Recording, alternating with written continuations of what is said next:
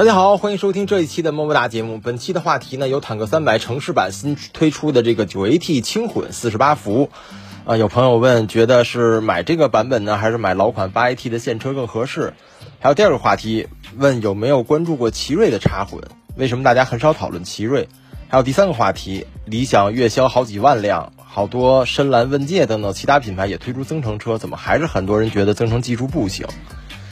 那么，先从第一个话题开始说起啊，关于坦克三百这个城市版的四十八伏轻混，呃，我建议还是可以考虑老款，因为也许它要是清库存的话会有优惠，价格会更合适一些。新款的这个九 AT 四十八伏轻混价格并不便宜啊，挺贵的。呃，感觉被之后准备要发的这个 PHEV 背刺几率会比较大，而且从节油效果上也不会特别明显，还得观察一下这个动力总成平顺度怎么样。其实这里多说两句啊，我个人觉得真正最适合坦克三百啊玩家用途的还是 HEV 车型，然后依然是分时四驱的结构。当然目前啊有澳版嘛，澳洲版1.7度电的在售啊，但是电池还稍微小了一点。如果能增加到四五度电，嗯，我觉得是最合适的。这样呢不影响后备箱空间，也不影响副油箱，然后车重呢还可以控制在2.4吨以内，呃。轻两百公斤对某些条件下越野性能的提升是很有意义的啊！再加上一个外放电功能给这个 HEV，因为电池容量小没事儿啊，原地带动发电就可以。然后城市拥堵的油耗呢，可以从现在的十四十五升降到十升左右，这样综合下来表现很不错。这是 HEV 版的三百，我很期待。当然，目前看来国内只会上 PHEV 了，毕竟 HEV 能省下来的电池钱，那么 PHEV 一个免购置税就给抵回去了。更不用说某些城市可能还有一些其他政策牌照上的优惠了，而且呢，PHEV 在家里有充电桩的条件下，还可以当做主力的城市通勤用车，等效的油耗也就两三升每百公里了。三十七度大电池的优点是什么呢？需要如果改这种驻车空调的床车或者给拖挂车供电，会好不少。但缺点呢，就是 PHEV 版的坦克三百比较重，二点六吨了。坦克五百 Hi4T 的定位没有那么需要极限越野，可能我觉得还好，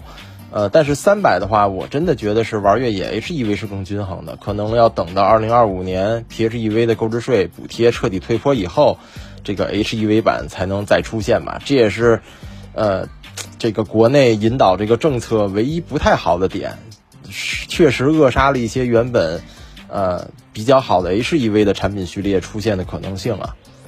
第二个话题，关于奇瑞的插混。奇瑞之前推出过那个鲲鹏 E 加嘛，就是插混，但是价格不便宜。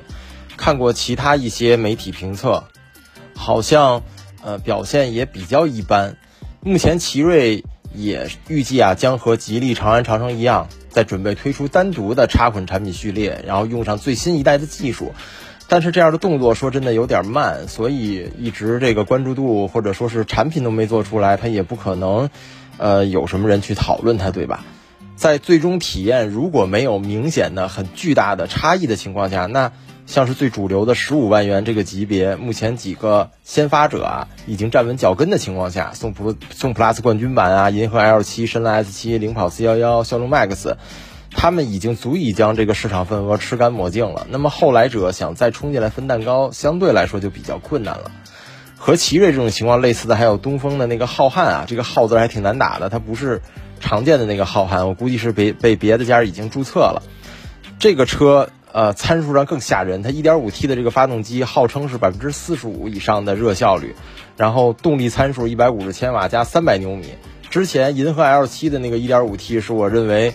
当时见到的最强的混动发动机了，也就120多千瓦，250多牛米。然后这台车还。官方宣称零百是六秒多，然后 WTC 的馈电油耗不到四升吧，好像是三点八升，就是参数上非常非常吓人。但是先上的还是 HEV 版，PHEV 版还在计划中，这些都是明显的立项的时候没有考虑到 PHEV 市场份额的这个暴涨嘛，还是在按自己的节奏来，就比较吃亏了。之前吉利和长城也是同样的，对 PHEV 估计不足啊，先发产品都是 HEV，但是反应还算快。就是今年年中之前，至少拳头产品都已经拿出来和这个宋 plus 在对打了。深蓝呢，原本是主打纯电，或者说是纯电增程，当时想的至少一半一半。那么现在就赶紧转到了增程 PHEV 为主打，也转得很快。就是奇瑞和东风吧，就真的属于有点晚了。第三个话题，为什么理想月销能好几万辆，大家还是看不上增程式啊？其实现在相对比较低价位的、低一些价位的增程式啊，比如深蓝和领跑这种，评价还挺好的。毕竟他们给到了同价位其他混联式没有的大容量的电池嘛。呃，主要是理想挨骂的原因是它卖的价格相对较高，而且卖的还特别好，这个某种意义上就是一种原罪了。因为批评理想的套路基本是固定的嘛，就是冰鲜彩彩电大沙发，再配个理论上最没有技术含量的增程，这个是一个绑定的组合拳了。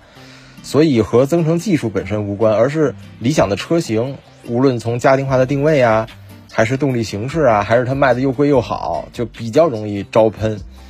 可是从实际体验上来说呀，在底盘动力油耗表现没有明显劣势的情况下，尤其是换了新一代 1.5T 增程器以后嘛，呃，前几期我记得还有朋友问过，为什么领克零九理论上。就是高速油耗应该比增程好得多的，比 L 八相比都没有什么优势，是别的媒体应该是王英老师那边的做的测试啊。当时我也回答了，所以，呃，在这些没有明显的呃缺点的情况下，人机交互啊，其他细节上做到极致，像是辅助驾驶系统、音响调音，还有现在什么熟路 NOA 之类的更新，也能看得出来理想比较下心思。那么家庭定位又非常准确的情况下，销量暴涨，基本算是顺理成章吧。还不像很多人以前喜欢骂的 ES 二版呀、普拉多二七啊这种，这种起码以前有明显的动力上的短板嘛。其实理想在实际体验上中短板真的并不明显。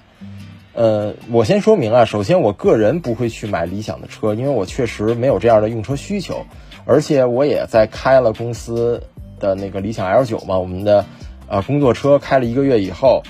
当时我觉得不能再这么开下去，一台没有什么个性，就是它是属于一心就要满足用户需求的车呀。好歹年纪没那么老之前，再买个喜欢的车。所以当时看来看去，看了一批旅行车嘛，最后买了个二手的 V90 CC。所以我是不会买理想的，但是我也特别理解很多人，包括我们公司的很多编辑，以前喜欢性能车的，现在都想买个 L7 或者等个之后更便宜的 L6。他们这种想法我也能理解，但是。在舆论上不可能真正大家人人这样互相理解吧？嗯，这样都都都这么理解的话，没有冲突也就没有流量，没有这个热度了，甚至有可能对理想本身还是不利的。现在，呃，有句话怎么说来着？黑粉也算粉儿嘛？呃，也一定程度上算是推高了理想的知名度。好了，那么本期的么么哒三个话题就到此结束了，非常感谢大家的收听啊，让我们下期节目再见。